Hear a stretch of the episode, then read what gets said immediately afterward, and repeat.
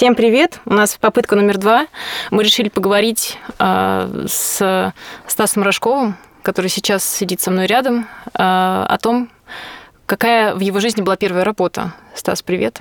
Привет. Расскажи, пожалуйста, о том, вкратце, кто ты сейчас. Сейчас я безработный, счастливый безработный человек, потому что коронавирус нас всех сократил. Так, а, а кем ты был до, до, в докоронавирусную эру? Да, ну я был и вроде как остаюсь дизайнером сейчас. Я, да. И работал, если мы сейчас отмотаем вот чуть-чуть назад, э, в холдинге White Rabbit Family. Это ресторанная группа, и там типа около 20 ресторанов, там в Москве, в Сочи. И вот мы делали брендинг и всякие вот штуки для ресторанов. Угу. Так, а когда мы вернемся в совсем начало? А в совсем начало мы вернемся буквально через минутку, потому Просто... что я расскажу, как родилась эта идея. А. Эта идея говорить с людьми о том, какая в их жизни была первая работа, родилась, когда мы с мужем, с моим Пашей пошли на прогулку, и он э, периодически мне рассказывал, что он в детстве э, работал на золоте. Так. И я не поняла, что за на золоте, почему он так называет, что за на золоте. И дальше, когда он рассказал мне эту историю, это оказалось просто какая-то, ну, в общем, сумасшедшая история. И я как человек, которого э, родители все детство лелеяли, и, в общем-то, я никогда нигде, будучи подростком, не работала, для меня это был просто какой-то другой мир, абсолютно... Я поняла, что я с этим никогда не сталкивалась сама, и поэтому мне было очень интересно слушать людей, чем они занимались, вот что э, было их первым ремеслом, за что они получили деньги в первый раз. Э, и, наверное, это будет, может быть, истории нашего второго выпуска. Э, Все-таки вы узнаете, что такое работать на золоте. А сейчас, Стас, расскажи, пожалуйста, какой, какая работа была ну, твоей вот первой и во сколько лет? Первая. Вот опять, просто почему э, решили, что я должен прийти сюда? Э, я сказал, что первая моя официальная работа была та, которую ты сейчас узнаешь. Потому ну. что до этого я работал, ну, как там, на рынке кому-то я помогал. Кому? Ну, там вот сидел, продавал какие-то, там что было, какие-то хостовары. Хостовары ну, на рынке. Я был еще как бы, типа, школьный период какой-то. Ну вот, вот То да. есть летние вот угу. эти подработки. подработки. Но это такая была вот подраб... в виде подработок. Что ты делал тогда? Подожди. Э, приходил, открывал контейнер, э, сидел и ждал, когда ко мне придет какая-нибудь бабуся и скажет, мне нужен тазик или там что еще продавалось. Вот. Там мочалка, пожалуйста, бабушка вам. Или там тетя какая-нибудь, ой, леечку хочу. Слушай, ну ты, конечно, без энтузиазма там работал особо. Это было очень грустно. Единственное, меня спасал э, такой большой мужчина, у которого была Nokia 3310, и он сидел и играл там змейку и рассказывал мне какие-то смешные истории. Ты помнишь какую-нибудь историю? Это было очень, к сожалению, давно. Но змейку ты запомнил. Ну, это какие-то краски такие, которые, вот знаешь, я помню, что он был э, добрый, веселый, большой дядя. А он продавал, по-моему, какие-то инструменты, гвозди, что-то такое вот было. Он типа твой коллега был? Э, нет, он просто рядом со мной был. Вот контейнеры, А-а-а. и это вот рядом угу. Была его точка, а моя вот здесь вот. Ничего я себе. такой был по лайту. Слушай, что ты, что ты тогда, мы сейчас обязательно вернемся к тому, какая была официальная твоя да. работа. Что ты тогда понял про маркетинг? И понял ли ты что-то вообще? Я, я до сих пор понимаю, что я не люблю продавать и не умею, и не хочу этого делать, потому что мне...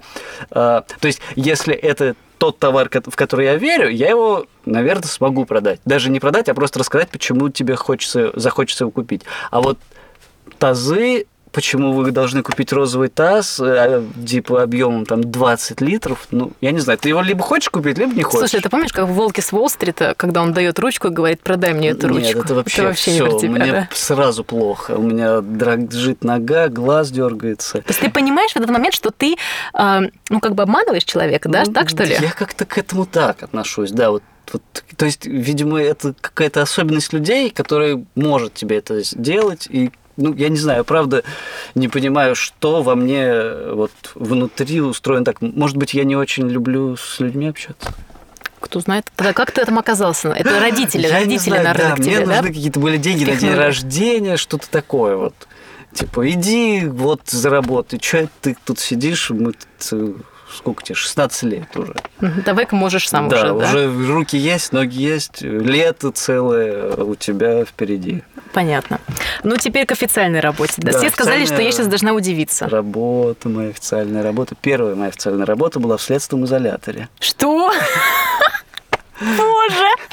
Да, следственный изолятор. э, так, ИК-77 дробь 2, по-моему, так называлась Бутырка в Москве. Как ты туда попал? Семейные традиции надо соблюдать. Дядя у меня там работал. Да. И почему-то родители решили, что это лучше на земле места нет, чем там. Я правда вот тоже, то есть это настолько, наверное, шок для меня был, как я там оказался и, и почему и, и что вообще. То есть да, я учился на повара, э, и вот, и меня туда вроде как бы поваром должны были устроить. В следственный изолятор, да? Да, ну там как бы еду готовят для работников. Мгм. То есть это как бы столовая, которая не относится... То есть это в системе ФСИН, я так понимаю, это все работает. Но столовые для гр- гражданских. Ну, точнее, даже не граждан, для для рабочих персонала. да. Мгм. Вот. И что? И, конечно же, никаким поваром я там не работал. Я работал младшим инспектором отдела режима. Да. То есть я приходил на работу, переодевался и шел выводить заключенных на следственные действия. Это ты приходишь на работу, переодеваешься в форму, идешь э, на работу, там приходит адвокат, говорит, мне нужен там Иванов. Я э, иду за Ивановым и привожу Иванова к адвокату. И вот, и он там сидит с ним 2-3 часа, общается, а потом я его увожу обратно. Слушай, я тут недавно как раз э, читала статью про тюрм- тюрьмы в Скандинавии, и что э, такое, такое глобальное отличие их тюрьм от наших заключается в том, что им можно, будут ну, заключенным, можно дружить и нужно дружить с работниками тюрьмы. То есть это как бы позволяет им а, не переставать быть людьми, не переставать да, забывать, Да, как да. это дружить, поддерживать вот такие приятельские отношения, нормальное человеческое общение.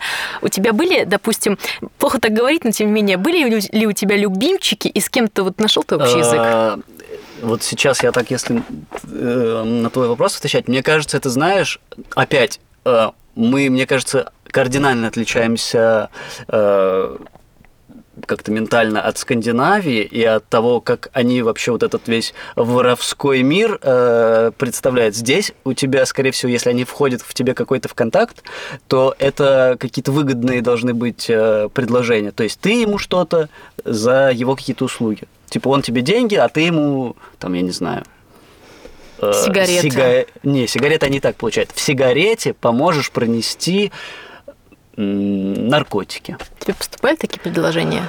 Э, Так, э, по-моему, да, у нас были там, там, знаешь, обычные есть, которые как бы э, ну, ничем не выделяются. Заключенные просто там посадили и сидят. А и были такие, которые там, знаешь, э, какой-то там любовник, муж Леры Кудрявцевой. Он там тебе предлагал, типа, хочешь, я тебе три, три билета достам на... Ну да, там какая-нибудь э, золотой граммофон Ничего условный. себе. Вот. А ты мне там коньяка пронесешь. Мы там вот с ребятами хотим в камере потусить.